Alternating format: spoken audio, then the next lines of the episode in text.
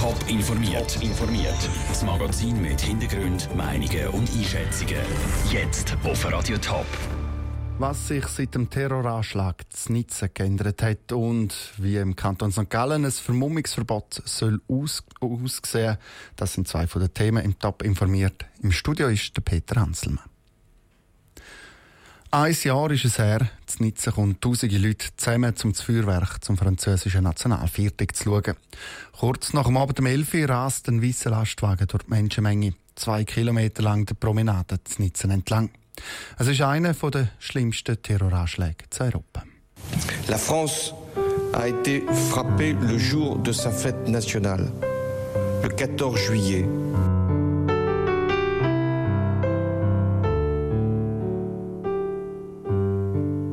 Im französischen Nizza sind bei einem Terroranschlag 86 Menschen ums Leben gekommen. Es herrscht Trauer, Erschütterung, Fassungslosigkeit. Auch der Sohn vom Frauenfelder Stadtpräsident Anders Stockholm war zu Nizza. Machtlosigkeit gegenüber dem Phänomen Terror. Oder mit dem spielt der Terror und das Gefühl, äh, das beschleicht mich natürlich immer, wenn ich solche Meldungen bekomme, jetzt natürlich in einer anderen Intensität, wenn es dann auch gerade so nah ist. Unter den 86 Opfern sind auch drei Schweizer.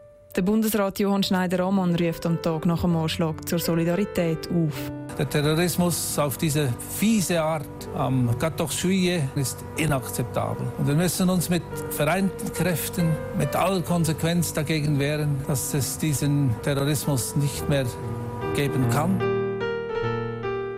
Der Angreifer war ein 31-jähriger Franco-Tunesier. Man vermutet, er hat den LKW außerdem mindestens einmal in eine andere Richtung umgelenkt. Das bedeutet, er wollte auf seiner tödlichen Fahrt so viele Menschen wie möglich mit sich nehmen. Der damalige französische Präsident François Hollande hat zu einer dreitägigen Staatstrauer ausgerufen. Er hat den Angehörigen der Opfer sein Beileid ausgedrückt.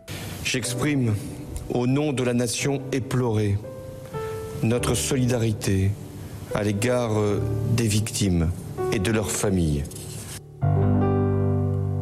Der Beitrag von Andrea Blatter. Das Nitzen erinnern heute 86 Lichtsäulen an die Opfer vom Anschlag von vor einem Jahr. Der Sicherheitsexperte und der ehemalige Schweizer Geheimdienstchef Peter Eckli der schaut im Gespräch mit Andrea Blatter auf Konsequenzen, die der Anschlag hatte. Peter Regli, genau ein Jahr ist es jetzt her seit dem schweren Terroranschlag zu Nizza, wo 86 Menschen ums Leben gekommen sind. Hätte man diesen Terroranschlag können verhindern Der Anschlag hat nicht können verhindert werden, wie die Analyse anschliessend gezeigt hat.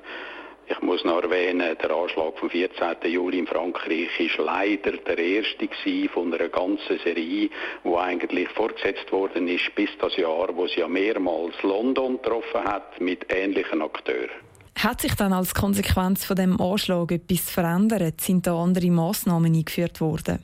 Es hat sich sehr viel verändert. In Deutschland, in Schweden, in England und in Frankreich äh, hat man bei Grossanlässen hat man Massnahmen getroffen. Ich bin die letzte Woche in Stockholm und habe gesehen, dass zum Beispiel beim Schloss, wo regelmäßig die Wachablösung stattfindet, sind ganz große Betonblöcke aufgestellt worden, so dass Fußgänger durch können, aber Fahrzeuge kommen nicht mehr durch.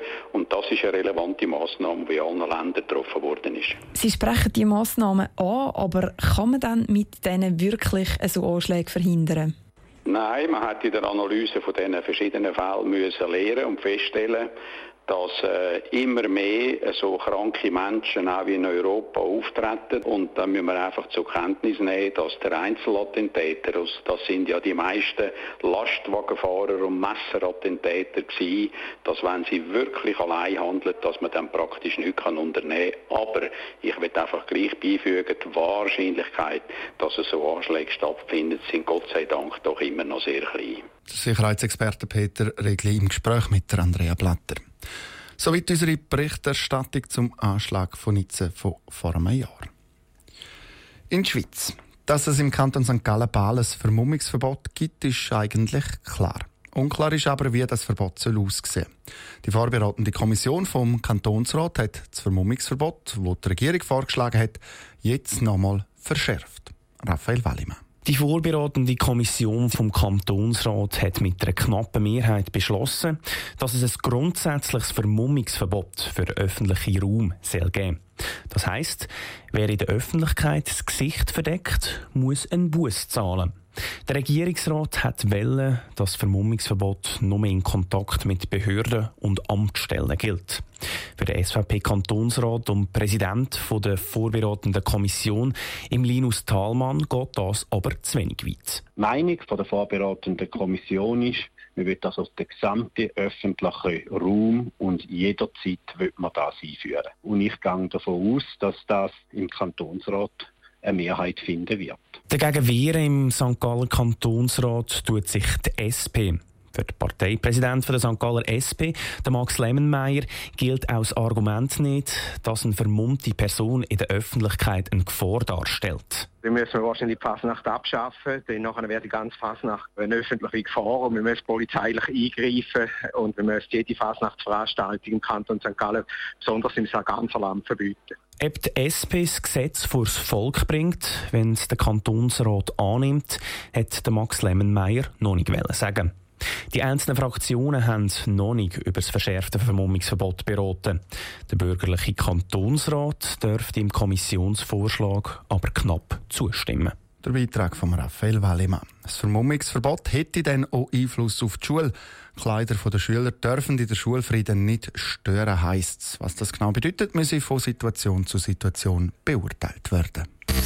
Top informiert, auch als Podcast. Mehr Informationen gibt's auf toponline.ch.